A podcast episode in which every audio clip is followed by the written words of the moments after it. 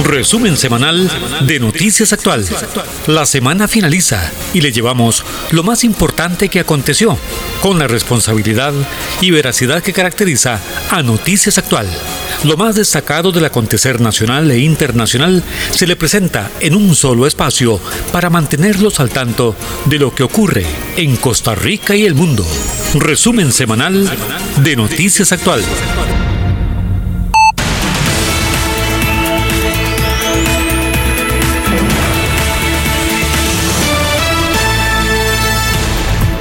Gracias, buenos días, feliz eh, domingo. Iniciamos el resumen semanal de noticias actual.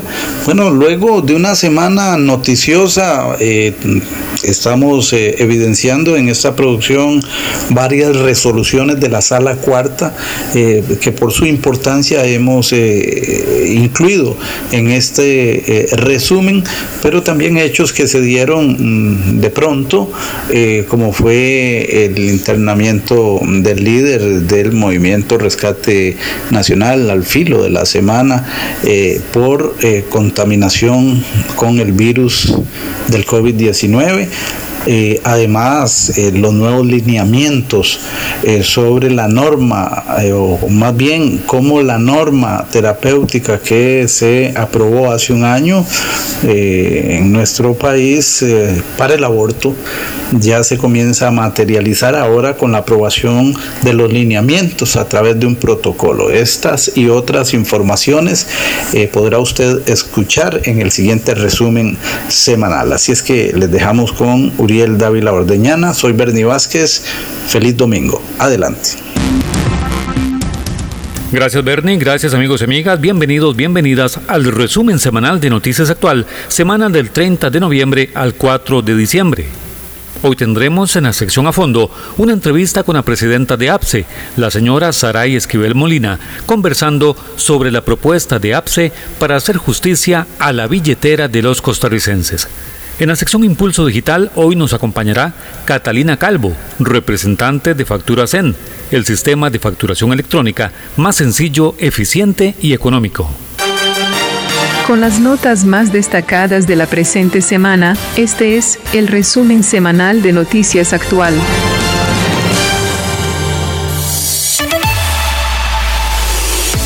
Con espacio de opinión, deportes, entretenimiento y noticias, Radio Actual 107.1, la FM de Costa Rica.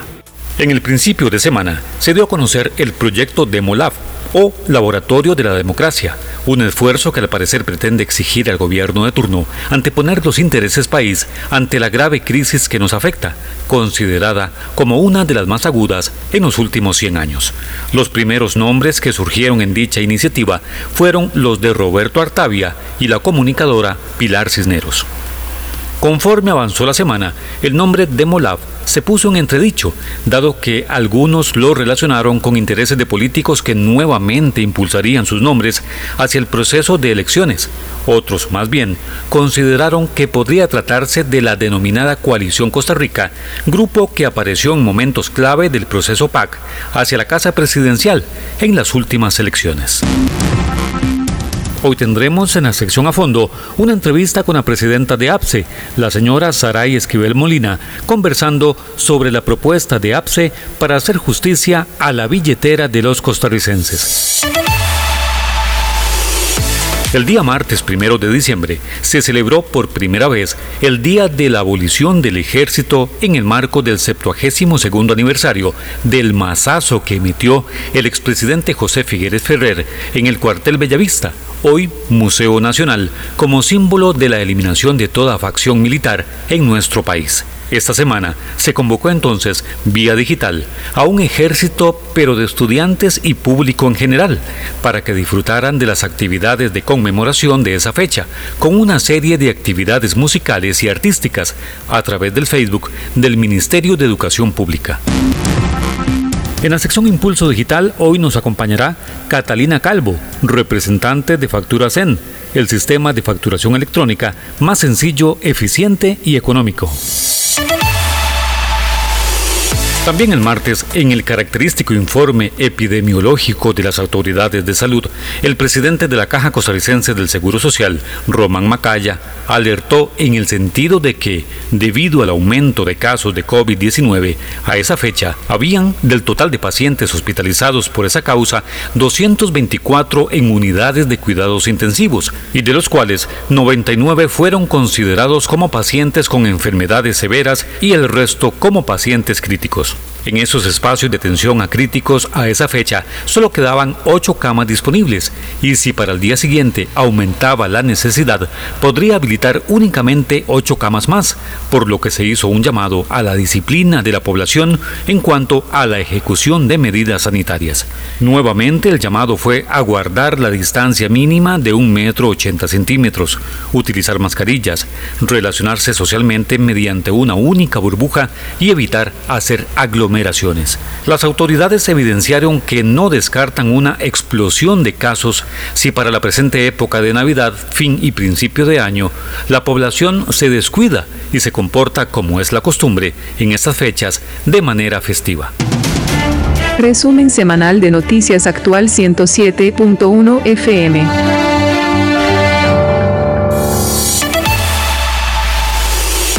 La diputada social cristiana María Inés Solís atribuyó al despacho de la Presidencia de la República el no haber convocado a sesiones extraordinarias el proyecto de reducción de jornadas laborales, lo que consideró como la antesala de otra avalancha de despidos, principalmente en el sector turismo. Indicó que ella planteó un proyecto que contempla no una reducción de la jornada por tres meses, sino por cuatro periodos iguales en caso de que se mantenga la incidencia de la pandemia. De esta manera, se evitaría esa nueva oleada de ceses laborales. Recordó que a agosto del presente año, la tasa de desempleo se estimó en 23,2%, es decir, cerca de 544 mil personas sin trabajo. Hoy tendremos en la sección a fondo una entrevista con la presidenta de APSE, la señora Saray Esquivel Molina, conversando sobre la propuesta de APSE para hacer justicia a la billetera de los costarricenses. La Sala Cuarta emitió una resolución que evitaría que en lo sucesivo los deportistas planteen demandas contra el Estado para reclamar el premio Claudia Pol.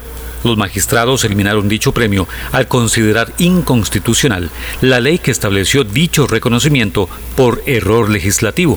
Este caso generó revuelo luego de que el nadador Jonathan Mauri exigió el premio y se le otorgaron 223 millones de colones, una decisión que fue criticada dado que se consideró que hay otros deportistas que tuvieron mayores méritos al efecto. En la actualidad hay otra demanda de una deportista de judo quien reclama el premio. Sin embargo, la resolución constitucional indica que el Tribunal Contencioso Administrativo que analiza la solicitud deberá conocer primero el fallo de la sala antes de pronunciarse. En adelante no habrá más Premio Nacional Claudia Paul, creado en octubre de 1997, según la ley 7703. En la sección Impulso Digital hoy nos acompañará Catalina Calvo, representante de Factura Zen, el sistema de facturación electrónica más sencillo, eficiente y económico.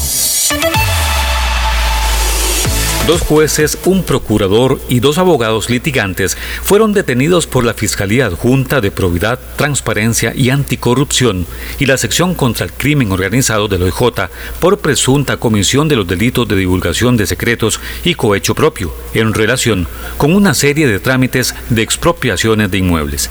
La investigación llegó a tal punto que solicitaron ocho órdenes de allanamiento para revisar tanto en las oficinas de los jueces en el segundo circuito judicial en Goicoechea así como en el bufete de los dos abogados en Escazú y otros sitios.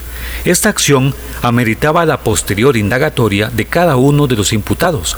Sin embargo, la operación policial generó las primeras opiniones en el sentido de que si Costa Rica ya fue permeada por la corrupción en el seno del Poder Judicial de manera sistemática. Con las notas más destacadas de la presente semana, este es el resumen semanal de Noticias Actual.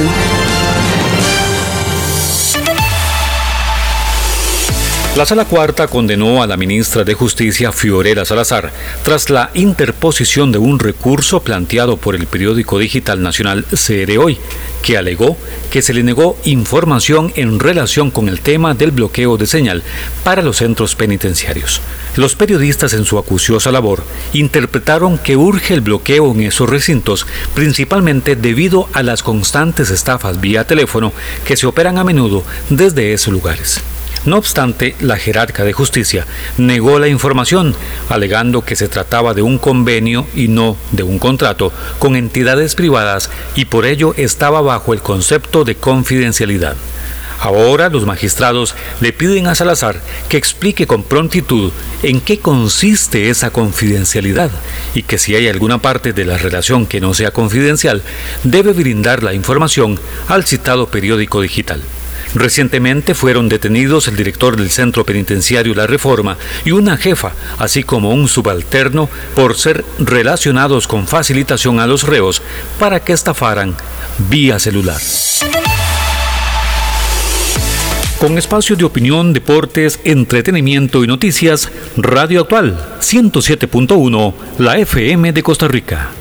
Y luego de varios días de silencio tras las conclusiones del foro intersectorial convocado por la Presidencia de la República, el presidente Carlos Alvarado reconoció que el Poder Ejecutivo acudiría ante el Fondo Monetario Internacional a solicitar recursos explicó que la solicitud llevará como base todos los acuerdos surgidos en dicho foro, que presentó a cerca de 60 sectores del país y que se comprometería con la entidad internacional a generar un punto porcentual en superávit primario a 2023.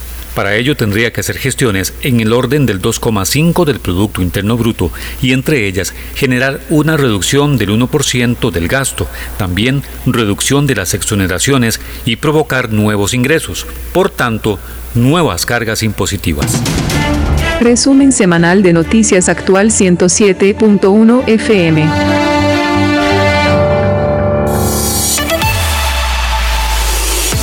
El Instituto Nacional de Estadística y Censos, INEC, anunció los detalles de su última investigación sobre empleo, que abarcó los meses de agosto, septiembre y octubre. Como una de sus principales conclusiones, señala un 21,9% de desempleo, lo que implica cerca de 526 mil personas desocupadas. No obstante, el gobierno, a través de la ministra de Trabajo, Yanina Dinarte, expresó satisfacción por dichos resultados, dado que nuevamente evidencia una tendencia continua hacia la recuperación de dicho renglón. En ese sentido específico, que la encuesta evidencia que en los últimos tres meses cerca de 30.000 personas consiguieron trabajo y se prevé que la próxima investigación refleje un número mayor de ocupados.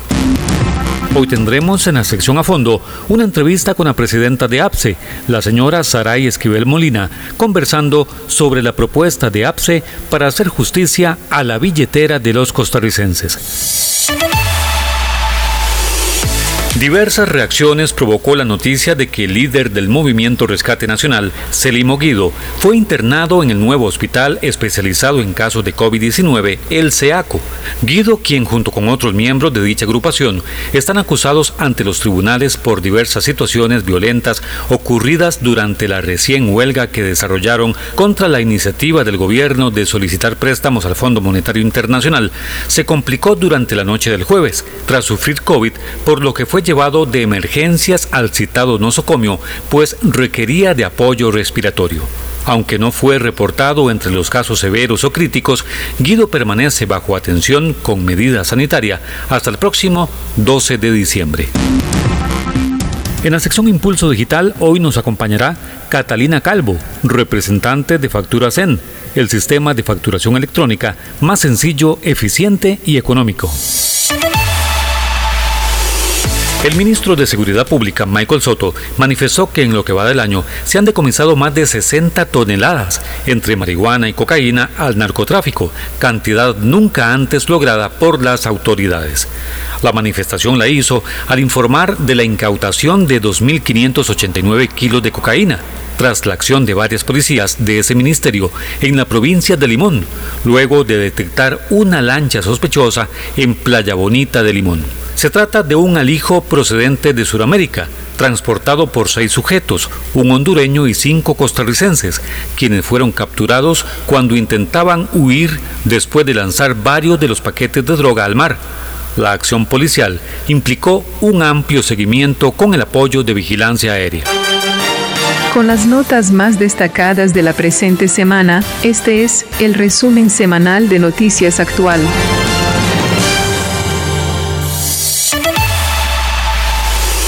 Bueno, y se recibe en este fin de semana la noticia de la aprobación por parte del Ministerio de Salud del nuevo protocolo para el aborto terapéutico.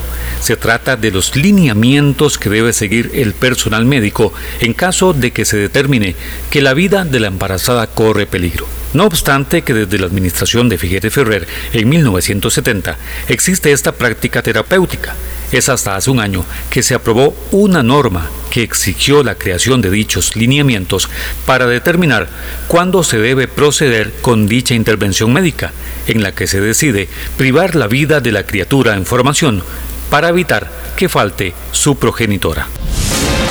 Resumen semanal de Noticias Actual. Presentamos Dudas en la factura electrónica. Cortesía de Factura Zen. Somos su servicio de facturación electrónica. Factura Zen. ¿Qué es el código CABIS? CABIS es el catálogo de bienes y servicios que desarrolló el Banco Central junto con el Ministerio de Hacienda para codificar los bienes y servicios que se comercializan en Costa Rica. El código consta de 13 dígitos y a partir del 1 de diciembre de este año es obligatorio que todos los contribuyentes incluyan este código a la hora de facturar. Para encontrar el código que le corresponde, puede ingresar a la página web del Banco Central de Costa Rica y buscar la sección CABIS. Pero si usted utiliza el sistema de facturación facturación, nuestro Factura Zen, ya tenemos enlazado esa base de datos con nuestro sistema, por lo que actualizar sus productos tendría que ser muy fácil. Además, hemos generado videos tutoriales para ayudarle y por supuesto que siempre contará con el apoyo de nuestro equipo de soporte. Es muy importante que la información del código de su producto o servicio esté correcta. Esto lo puede corroborar con su contador porque en caso de que el Ministerio de Hacienda detecte alguna incoherencia podría rechazarle la factura.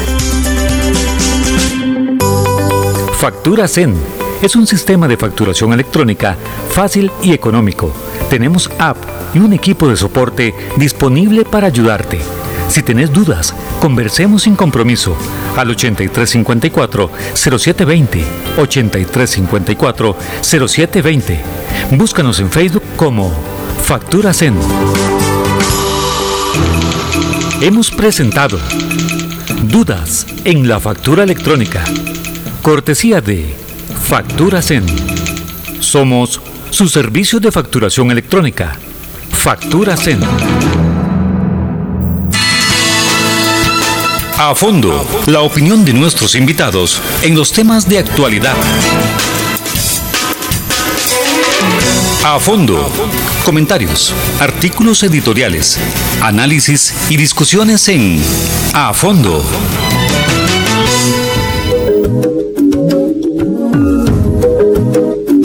Gracias, muy buenos días. Bueno, eh, entusiastas como siempre, eh, elaborando este producto informativo al cabo de una semana más, con temas que son agenda, pero no son agenda que uno pone, sino agenda que se da por sí mismo, por la realidad del país. Hoy corresponde hablar con la representante la presidenta de la Asociación de Profesores de Segunda Enseñanza APSE, eh, con doña eh, Saray Esquivel Calvo.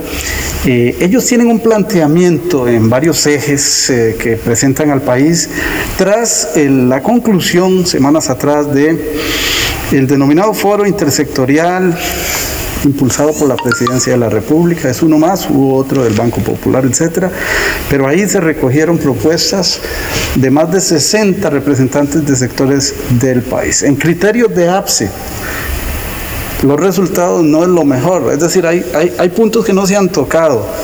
Eh, o se tocan muy, de manera muy efímera. Eh, ¿Cuál es el planteamiento para hacer justicia con la billetera del costarricense, doña Saray? Muy buenos días. Buenos días. Este, bueno, de parte de la APSE, muy preocupados por la situación en la que estamos, ¿verdad? Y eh, como organización, pues también hicimos propuestas para el, para el diálogo, ¿verdad? Eh, y con base en esas propuestas, pues también consideramos varias áreas importantes que la población debe de conocer.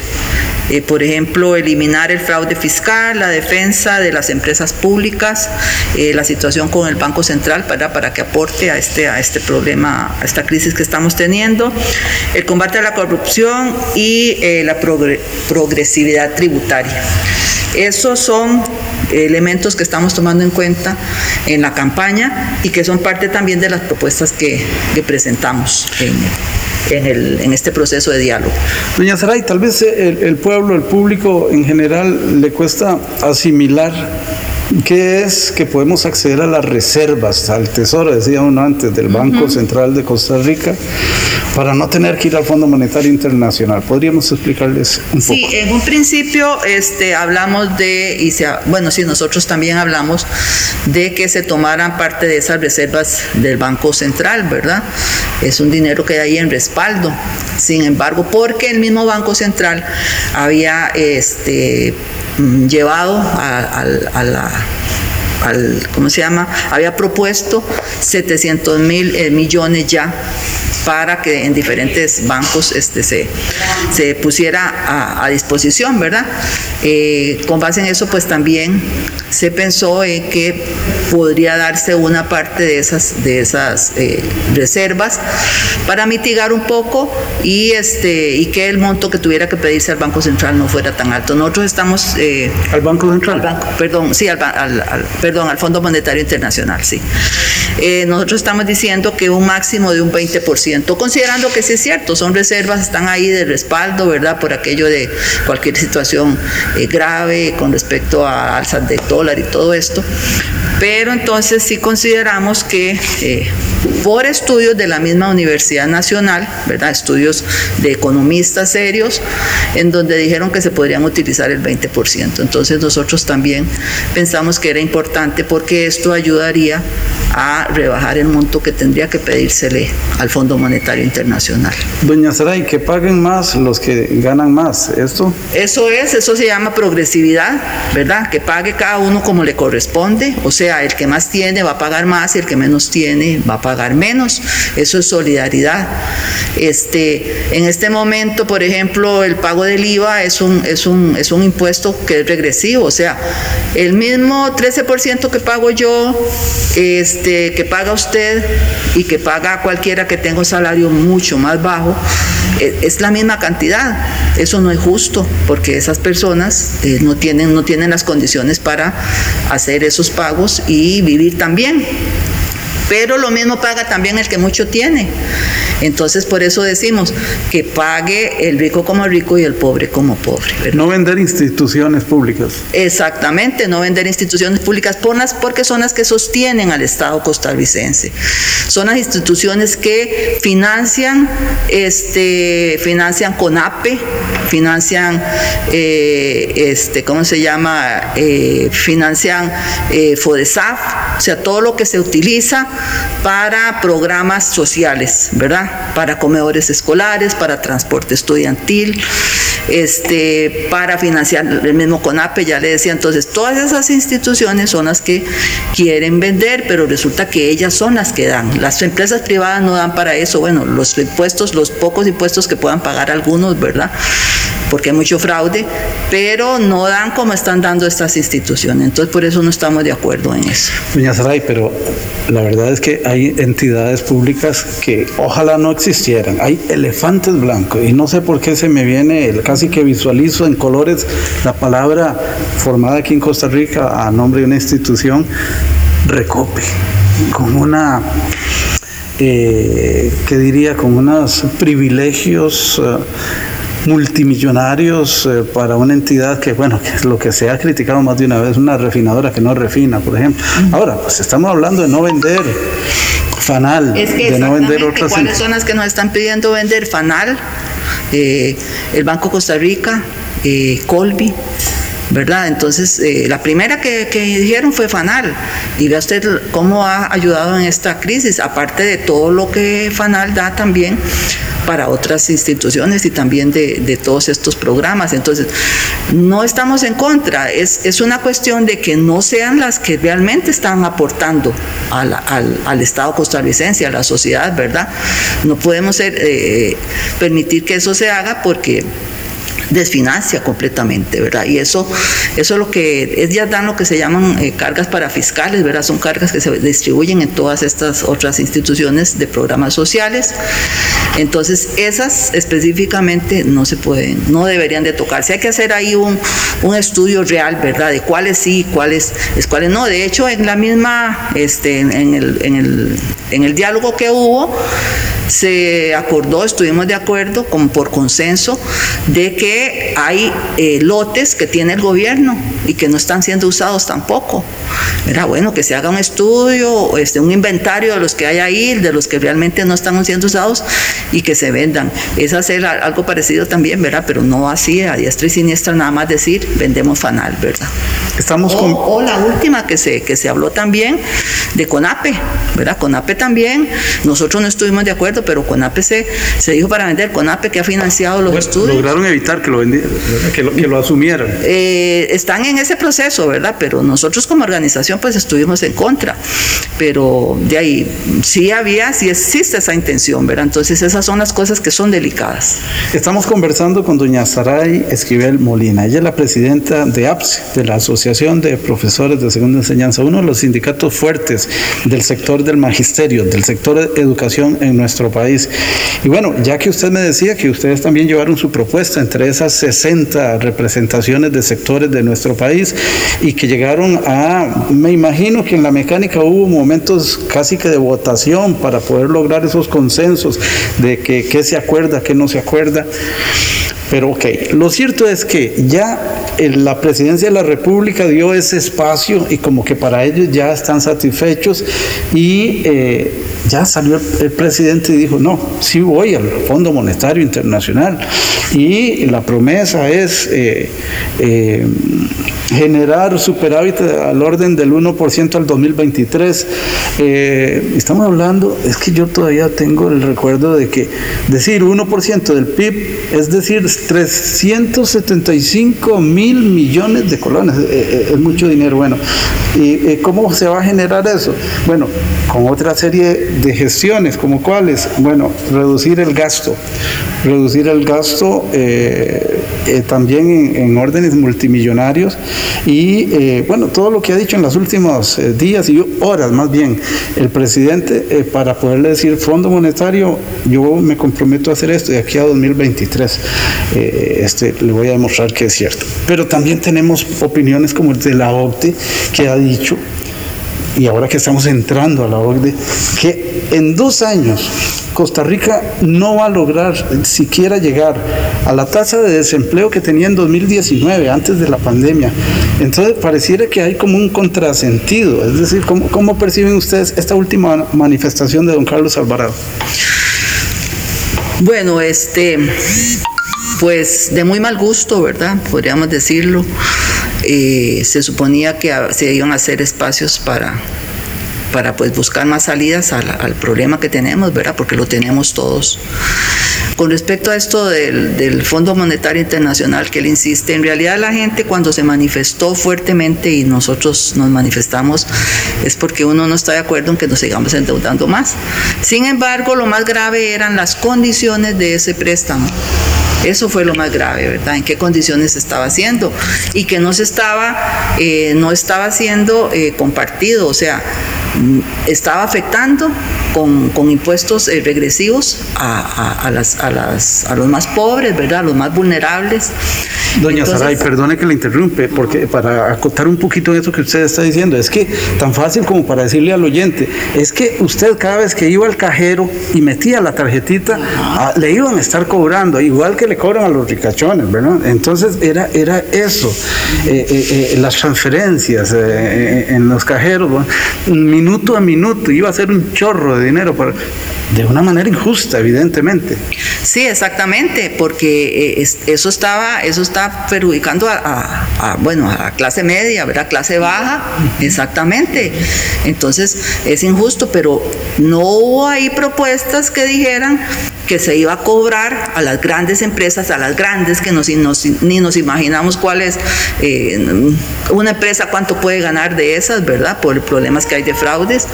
Entonces, que se le cobrara a esas algún impuesto. Estamos hablando de lo que dijimos antes, impuestos progresivos, o sea, el que menos tiene, menos paga y el que más tiene, más paga. Y sin embargo, en, esa, en ese, eso no está contemplado. Doña Saray, ustedes que participaron en el foro intersectorial, ¿cómo, ¿cómo se logró llegar a, si es que se logró llegar a consensos, no un consenso, consensos, acuerdos, y que ya ahora el presidente, cuando alguno quiera hacer, perdón el término, berreo, ¿verdad? entonces, no señor, usted participó y usted fue de los que levantó, no sé si la mano, y, llegamos a consensos, ahora quédese calladito, es decir, ¿qué va a pasar ahora, ustedes que participaron del foro? Bueno, primero lo del Fondo Monetario Internacional no se habló en el foro. Nunca. No, eso ese no fue un tema. Ahora, si hubo temas, como nosotros propusimos, ¿verdad? Hubo temas como establecer impuestos temporales del 6%, el impuesto adicional sobre las utilidades de las empresas clasificadas como grandes contribuyentes. Esa es una propuesta de las que APSE llevaba. Sin embargo, ¿qué pasa? Que los empresarios pues van a estar en contra de esto. Y la mecánica del foro, eh, de ese espacio era que todo era por consenso. ¿Qué significa? Que, como decimos, unanimidad, todos estamos de acuerdo. Entonces hubo propuestas de nosotros y de ellos que no estábamos de acuerdo, entonces esas propuestas no salieron. Lo del Fondo Monetario Internacional así expresamente no salió, no se habló ahí, ¿verdad? Era un tema en el que nosotros no íbamos a estar. ¿Y nadie lo sacó a relucir? Pues no, pues como, como tema no, hubo, hubo propuestas como por ejemplo que se pagaron 1%, que por cierto fue eh, hecha por la conferencia episcopal, que los salarios mayores de 2.500.000 colones eh, pagaran un, 1% y que también las empresas, eh, las, las utilidades de las empresas, lógicamente esta parte pues al empresario no le va a gustar. Nosotros dijimos, está bien porque el salario era para salarios públicos y privados y estamos estando de acuerdo, iba también vamos incluidos nosotros, ¿verdad? Como funcionarios públicos. Entonces, y, pero sí les pedimos que esos impuestos a los bienes no aplicara para, los, para las MIPIMES ni para agricultores, pero no hubo consenso en eso, ¿verdad? Entonces eran temas así, digamos, del que me acuerdo ahorita, pero del Fondo Monetario expresamente no hubo este, ningún consenso al respecto, no se habló del tema, eran temas así como este que le estoy indicando, ¿verdad? Entonces, bueno, ya que ahora venga a decir que, que, como no se llegó a ir ningún acuerdo, este, vamos a hacerlo, ya eso no, es, eso no es de recibo, porque en ningún momento se habló de eso, ¿verdad? Ni siquiera para decir por lo menos no estuvimos de acuerdo. ¿Verdad? Porque es un tema que no íbamos a estar de acuerdo porque a nosotros no nos iba a parecer, eh, me refiero al, al, sector este, laboral sindical. Pareciera que hubo una jugada, una jugada, permítame el término, a la tica, una jugada de la presidencia. Eh, elaboremos aquí un producto informativo cargado de propuestas y ahora sí, aquí está, ustedes no digan porque ya ustedes hablaron y ahí está plasmado. Y ahora, esto va a servir de base de base, pero es que de base puede servir las bases de una casa y la casa se puede hacer de hierro, de madera o de cemento. Ellos lo están haciendo financieramente con el Fondo Monetario Internacional. Pareciera que hubo una jugada. Sí, exactamente. Tal vez este, legitimar, ¿verdad?, ese espacio con la presencia de todos nosotros, pero que sí, fue, sí, sí somos claros y, consecuentes de que, de que sí se habló y que no se habló, ¿verdad? Y no se habló del Fondo Monetario Internacional. Estamos conversando con doña Saray Esquivel Molina, presidenta de la APSE. Interesantísimo, porque ustedes representan a un sector grande del país, los educadores, el ejército que tenemos acá de educadores eh, y ustedes se deben a ellos. Doña Saray, ¿qué va a pasar ahora? ¿Podré, ¿Será que vendrá nuevamente, yo no sé si Célimo Guido u otro líder a las calles y a golpearse? ¿Qué va a pasar? Porque ya quedó claro, el presidente va al fondo, dice que lleva de base estas propuestas y bueno, tenemos que ir cerrando. Ustedes tienen esta propuesta de justicia para la billetera del costarricense, la APSE, pensando en no solo los docentes, sino las familias de los docentes que son el pueblo. Para toda la población. Para ir cerrando esto, entonces plantean ustedes una serie de ejes. Eh, eh, lo tocamos muy general por razones de tiempo, pero tal vez una reflexión final. Sí, este, nos, nos interesa mucho que el pueblo de Costa Rica conozca la realidad que a veces no se dice, ¿verdad? Hay espacios en los que no se dice. Entonces, lo que queremos es que la gente reflexione. Por eso se llama para la billetera ticas, es para todos. Afecta el bolsillo de todos los costarricenses. Algunas billeteras van a estar más cargadas que otras, ¿verdad? Eso significa que habrá unas que puedan dar más que otras. Entonces, eso es hacer eh, ese espacio es para que la gente reflexione, ¿verdad? Que si hay corrupción que debería de, restringirse, que si hay fraude fiscal y que deberían de tomarse medidas y no se están tomando, ¿verdad? Que los impuestos deben de ser pagados de manera progresiva y no regresiva, o sea, que pague el que más tiene, que más tiene da más y el que menos tiene pues da menos, ¿verdad? Este, que el Banco Central puede, puede aportar a este proceso y por su eh, ubicación eh, clásica en, su pensamiento ortodoxo, entonces no quieren considerar nuevas eh, formas de hacer, de, manejar los bancos, ¿verdad? Eso no lo quieren ver los que están ahorita al frente.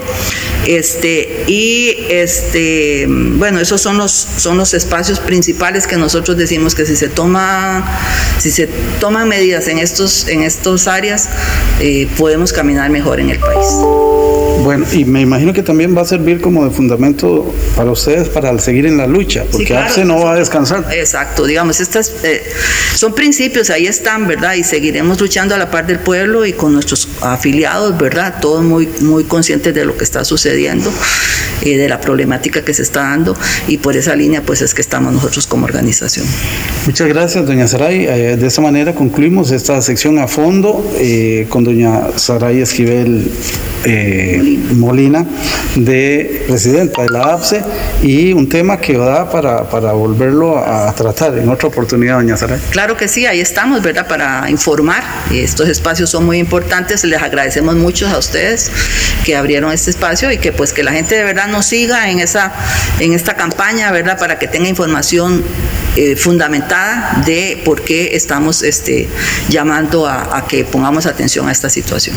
Muchas gracias. De nuevo continuamos con más en este resumen semanal de Noticias Actual. Resumen semanal de Noticias Actual. Si no facturas a tiempo, no podés cobrar a tiempo. Factura Zen, un sistema de facturación electrónica sencillo, eficiente y económico. Factura Zen proformas, reportes, app, tutoriales y soporte. Aprovecha un 20% de descuento en cualquiera de los planes profesionales y un 40% en los planes empresariales al mencionar que escuchó este mensaje. Si tienes dudas, conversemos sin compromiso al 8354-0720. 8354-0720. Búscanos en Facebook como Factura Send. Trabajamos para que facturar sea tu momento zen del día. Impulso Digital CR. Somos profesionales en la producción de marketing digital para su empresa por medio de producción de audio y video, pauta radial, podcast, notas periodísticas y contenidos para sus redes sociales. Somos especialistas en pymes con 30 años de experiencia. Impulso Digital CR. WhatsApp 88 94 95 Resumen semanal de Noticias Actual 107.1 FM. Impulso Digital CR. Noticias para las pymes. Historias de emprendedores. Capacitaciones. Desarrollo de proyectos y actualizaciones de marketing digital. Impulso Digital CR. Con Uriel Dávila. Hola, ¿qué tal emprendedores y emprendedoras de Costa Rica? Bienvenidos, bienvenidas a la sección Impulso Digital CR de Noticias Actual en el resumen semanal. Hoy tenemos la grata compañía de Catalina Calvo. Ella es la vocera de Factura Zen es el sistema de facturación electrónica más rápido y sencillo de Costa Rica, pensado para servicios profesionales y microempresarios, donde usted factura en menos de un minuto. Buenos días, estimada. Bienvenida al resumen semanal de Noticias Actual. Hola, Oriel. Muchas gracias por la invitación. Sí, mi nombre es Catalina Calvo y yo formo parte del equipo de Factura Zen. Pues Factura Zen es un producto de Centauro Solutions. Centauro Solutions es una empresa de desarrollo de software a la medida, 100% costarricense.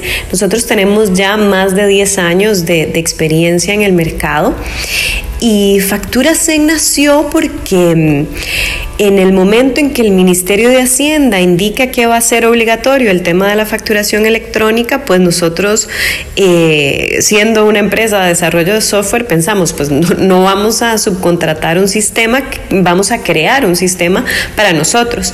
Y realmente nació como, como un proyecto interno. No, en aquel momento no, no pensábamos que Factura Zen se iba a convertir en lo que, en lo que es hoy, era más como, bueno, resolvamos este tema de la facturación electrónica. Pero la verdad es que nos quedó muy bonito. Y, y, aparte de bonito, era como que empezamos a ver la experiencia que estaban teniendo otros usuarios con otros sistemas eh, o con los sistemas que eran gratuitos. Y en aquel momento era como hablar de facturación electrónica, todo el mundo le explotaba el cerebro un poco porque les parecía que todo era súper complicado, los sistemas gratuitos, bueno, muy, muy complejos, yo ap apoyé a algunos amigos y amigas a, a configurarlos y realmente no son amigables. Este, hay que invertir mucho tiempo. Y, y otros sistemas que, de pago que, que, que, cumplían como con muchos, mucha información que a veces para un servicio profesional no era necesario. Entonces vimos que había una oportunidad ahí y que nosotros teníamos un sistema realmente muy amigable y ahí surgió la idea de compartir Factura Zen y entonces lo, lo abrimos para que más usuarios pudieran utilizar esta herramienta que además nosotros utilizamos en nuestro día a día. Sí, claro, importante a la hora de facturar no perder mucho tiempo, ya que considero que es un recurso muy valioso y hay lamentablemente algunas plataformas que le obligan a usted a tener conocimientos inclusive de ingeniería en sistemas. Catalina, a partir del 1 de diciembre entró a regir en Costa Rica la implementación de los catálogos de bienes y servicios, los famosos CABIS. ¿Qué tan complicado es aplicar este catálogo en la plataforma de facturación CEN? Sí, Uriel, es obligatorio. A partir del 1 de diciembre, todos los usuarios de facturación electrónica deben incluir este código. En Factura CEN es muy fácil incluirlo, o sea, simplemente se abre el sistema y en el apartado de productos, ahí está incluir código CABIS y se enlaza directamente con la base de datos que ha creado el Banco, el banco Central. Eh, pero sí, es sumamente importante. Yo recomiendo a todas las personas, utilicen Factura CEN o no, que cuanto antes este, hagan esa labor de, de incluir los códigos porque a partir del primero de diciembre, si el código no está incluido, esas facturas van a ser rechazadas. Y también muy, muy, muy importante que incluyan correctamente el código mmm, del producto. Esta información yo siempre recomiendo muchísimo que la corroboren con algún contador de confianza o el contador con que trabajan porque a veces hay mucha confusión en, bueno, es que mi producto es esto, mi producto es lo otro. Y, estas preguntas nos llegan muchísimo al, equipo de soporte nuestro y nosotros apoyamos mmm, como de cómo ir buscando la información y tal, pero hay un tema que es delicado y que tiene que ver con la con, la, con, el proceso de tributación de cada persona, entonces ahí sí que recomendamos mucho que el código que vayan a incluir ojalá esté corroborado por, por su contador o su contador de confianza. La facturación es eh, la parte más importante del emprendimiento en una pyme. Si no hay una rápida gestión de cobro, nos veremos en muy serios problemas de liquidez en la caja chica. Por eso me llama la atención de que en el sistema de facturación CEN usted puede emitir una factura en solo un minuto. ¿Es así? Sí, nosotros estamos enfocados a servicios profesionales y microempresarios. Es un sistema que es muy sencillo, que es muy fácil de usar, es intuitivo. Es que además nosotros lo usamos cada día para nuestra propia facturación. Es que como empresa somos los primeros que, que estamos interesados en que funcione bien y que, y que sea fácil. Entonces, eh, sí, básicamente servicios profesionales y microempresarios, pero el sistema le funciona a, otro tipo de, o sea, a otro tipo de empresas y tenemos más clientes que trabajan con nosotros, pero mucho enfocado a eso, a que sea muy rápido, un servicio profesional, a veces está en la calle o, vendedores, mm, personas que están como más en el día a día y que todo tiene que ser un poco más rápido, entonces mm, Factura Zen está pensado para eso. De hecho, tenemos una app que funciona tanto en, en el sistema iOS como en Android y mm, estamos constantemente mejorando, pero sobre todo lo que queríamos era como evitar esos dolores de cabeza, no sé, bueno, yo no sé, Uriel, si vos te acordás, cuando empezó todo esto, la facturación electrónica, era como, bueno, un poco como el apocalipsis tecnológico, em, que si la llave criptográfica, que si el XML, y nuestro trabajo fue como traducir todo eso a un lenguaje mm, lo más sencillo posible porque mm, hay tipos de facturaciones que son eso, que son muy sencillas y nosotros veíamos ahí una oportunidad de que Factura se enfocara en eso, en evitar dolores de cabeza, en evitar un montón de información que a veces es innecesaria para, para, para un, un servicio profesional o un microempresario. Entonces ahí ahí es, es como nuestro, nuestra premisa de trabajo y nuestro objetivo, que sea muy sencillo, que sea muy fácil, que la persona pueda facturar en menos de un minuto, este, porque es así, o sea, no hay unos sistemas gratuitos que, que los vimos funcionar y claro, yo, yo tenía un colega que, que me decía es que yo tengo una mañana al mes que la dedico a hacer la facturación porque bueno cada factura yo ya ni me acuerdo cuándo se tardaba y entonces claro era como bueno pero es que no no claro a un servicio profesional le importa mucho sus gastos fijos y yo esto lo entendía y entonces apostaba por el sistema gratuito y yo le dije, pero ¿cuánto cuesta tu hora profesional en comparación a lo que podría costarte un sistema de pago que, que sea más rápida la, hacer una factura, no toda una mañana dedicada a eso. Entonces, claro, ahí ya obviamente ahora trabaja con nosotros esta persona, pero es eso, es como que nosotros vemos y como hemos pasado por ahí, sabemos que los servicios profesionales, los microempresarios, sus gastos fijos es como algo que cuidan un montón, por eso también nuestros precios son muy accesibles, pero que además se valora el tiempo de esas personas, porque si van a tardar más de 10 o 15 minutos haciendo una factura, pues es que no tiene mucho sentido. Entonces, este, también estamos enfocados a eso, que sea muy fácil y que sea muy sencillo. Estamos en el resumen semanal de Noticias Actual, estamos en la sección a fondo y estamos conversando con Catalina Calvo, vocera del sistema de facturación electrónica Facturas en, en donde usted, oiga bien, puede facturar en menos de un minuto. Catalina, ¿qué ofrece Factura Zen para nuestros amigos oyentes que facturan por servicios profesionales o que tienen alguna pyme? Pues Factura Zen ofrece un sistema muy fácil de usar, que es intuitivo y que está en mejora constante. Pero aparte de eso es un sistema que tiene, tenemos un app que funciona tanto en Android como en iOS, se factura en menos de un minuto, tenemos proformas para las personas que necesitan proformas, también hay hay una funcionalidad que tiene las facturas, en, que deja facturas en borrador. Entonces, para las personas que quieren preparar, no sé, el día antes la facturación que tienen que realizar, ya las pueden dejar ahí grabadas. Em, también tenemos una funcionalidad que lo que hace es clonar facturas. A veces clientes que, que ya es la misma factura cada mes o cada semana, entonces es más fácil coger la factura anterior y, y clonarla.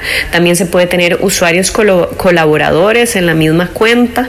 Este, este, si uno tiene, si uno necesita que el contador, por ejemplo, tenga facilidad de entrar al sistema para bajar los reportes y hacer la, los reportes de para tributación, eso también se puede.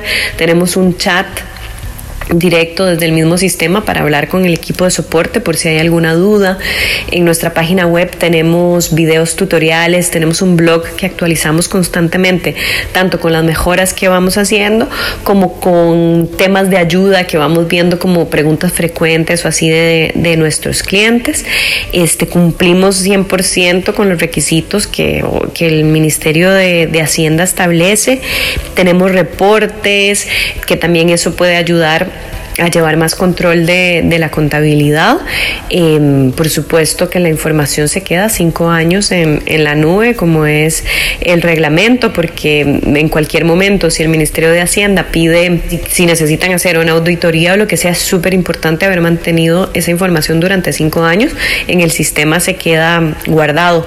Y una cosa muy importante es que nosotros tenemos, si usted compra un plan de, de 20 facturas, por ejemplo, nosotros los demás documentos son ilimitados, es decir, que solo por cada una de las facturas se van a descontar de ese número 20. Si usted hace una nota de crédito, si hace una nota de débito o si hace una confirmación de documento, eso no se le resta a su plan de 20 facturas. Y esto es eh, importante porque eh, otros sistemas no lo ofrecen de esta manera necesariamente. Y sí que es verdad que a veces cometemos errores haciendo una factura. Entonces, cada vez que se anula una, factura se debe hacer una nota de débito o crédito dependiendo de, de la situación y eh, eso le, le, restaría un documento electrónico. Nosotros no, eh, solo le contamos las facturas. Entonces, si es 20, son 20 facturas y puede hacer las notas de débito o crédito que necesite y confirmar los gastos, que es también para, para presentar luego ante tributación mensualmente los gastos que se han hecho, pues ese también, esa esos, esos documentos son, son ilimitados de parte nuestra. Bueno, y aparte de estos beneficios, ¿qué diferencias hay en el sistema de facturación CEN con respecto a las otras plataformas que hay en el mercado? Sabemos que Facturación CEN apuesta siempre por el mejoramiento continuo, que brinda pues grandes beneficios al contar con una plataforma robusta, con amplio soporte técnico y que también tienen una filosofía de crecimiento constante y apoyo a los usuarios. Sobre todo yo creo que con Factura Zen pueden confiar, confianza es lo que, lo que damos, porque somos una pyme, eh, nosotros hemos hecho el mismo recorrido que las personas que ahora son usuarias de Factura Zen, como servicios profesionales, como microempresarios, sabemos lo que significa este, depender de que los clientes le paguen a uno a fin de mes para poder uno poder pagar sus propias cuentas y sabemos lo importante que es que un sistema de facturación funcione. Nosotros usamos Factura Zen en nuestro diario facturar, o sea, como te contaba antes, entonces somos los primeros interesados en que funcione y que funcione bien. Nosotros aplicamos eh, dependiendo de los proyectos vamos aplicando distintas metodologías y a la con la que trabajamos en, Factura Zen se llama metodología iris, como el del ojo, porque justamente así como el, el, el iris del ojo filtra la cantidad de luz que puede entrar, nosotros lo que como equipo de trabajo en Factura Zen es como que filtramos toda esa información, vamos traduciendo para que realmente se convierta en un sistema muy fácil y muy intuitivo. Eh, nosotros, nuestro objetivo es que el microempresario o el servicio profesional sea completamente independiente en, tu, en su facturación, que dependa lo menos de soporte, eh, no porque no estamos, ahí estamos y tenemos un maravilloso equipo de soporte, pero um, el objetivo es que, que puedan hacer solo su, su, propia facturación, que también que sea rápido. Nosotros mismos sabemos lo que significa que una factura no llegue a tiempo, porque si no llega a tiempo, entonces el cliente no paga tiempo, luego uno como paga las cuentas. Esto nosotros lo vivimos día a día, por lo tanto también entendemos esa, esa urgencia eh, de parte de nuestros clientes y nuestros usuarios. Además estamos en constante innovación. Al ser una empresa de software estamos siempre como equipo en general, estamos aprendiendo cosas nuevas y en cuanto tenemos una nueva idea la aplicamos a factura Zen por supuesto y además vamos escuchando mucho a nuestros usuarios cuando nos hacen alguna sugerencia y son temas que vamos vamos incluyendo en, las mejoras del sistema. Y sobre todo, y subrayo, que sea sencillo. O sea, que facturar eh, eso que empezó como una pesadilla, entre comillas, en aquel momento y que fue como tan complicado todo a nivel de tecnología y ahora cómo se va a utilizar, nosotros mm, ese es uno de nuestros grandes objetivos. Que sea sencillo, que sea muy fácil la factura electrónica. Amigos y amigas, estamos conversando con Catalina Calvo, vocera del sistema de facturación electrónica Facturasen, en donde usted puede facturar en menos de un minuto. Por cierto, Catalina, en estos momentos hay una promoción de fin de año para que nuestros emprendedores y emprendedoras puedan formar parte de la familia Zen. Cuéntenos al respecto. Sí, vamos a extender la promoción, eso sí, hasta el 25 de diciembre. Para hacer más grande la familia Zen, eh, vamos a hacer un 20% de descuento en aquellos usuarios que se unan en los próximos días de servicios profesionales. Y para los planes de empresariales vamos a hacer un 40% de descuento. Así que mm, están invitadísimos a formar parte de, la familia Zen, em, un sistema de facturación electrónica muy, muy fácil de utilizar. De lo sabe entonces, 20% de descuento en servicios profesionales, 40% de descuento en servicios empresariales. Comuníquese al 83 8354 0720, 8354 0720 o si no, busque en Facebook Facturas en Muchas gracias Catalina por habernos acompañado el día de hoy en la sección de Impulso Digital CR. Muchísimas gracias Uriel, a ustedes por la invitación, yo encantada de haber estado aquí, eh, siempre a disposición, cualquier duda que tengan sobre la facturación electrónica y bueno, a seguir trabajando. Y nosotros aquí en Factura Zen, que trabajamos porque facturar sea su momento Zen del día. Hasta luego.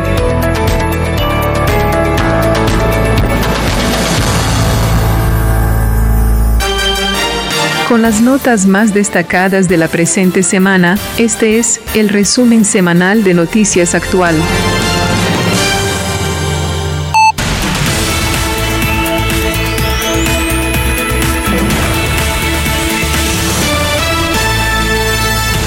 Bien, de esta manera concluimos este eh, esfuerzo periodístico informativo, resumen semanal de noticias actual que abarcó desde el pasado lunes, eh, día 30, hasta el viernes 4 eh, de diciembre, que es el, el, momento de cierre en horas de la tarde, tarde-noche de los viernes, para poder hacerles llegar este esfuerzo. Por supuesto, como hemos indicado, pues han surgido otras informaciones relevantes, tanto a nivel nacional como internacional. No obstante, hemos eh, seleccionado lo que creemos que puede haber generado mayor incidencia en la eh, población de nuestro país y que ha sido agenda, una agenda que también lo decimos a menudo, no la eh, planteamos nosotros, no la plantea un sector, sino que se da, es la agenda que se da por sí misma en cada país, en cada sociedad, en cada grupo humano, porque hay conductas, hay hechos que generan noticias, dependiendo de la importancia de las consecuencias de esos hechos. Hasta aquí este resumen informativo.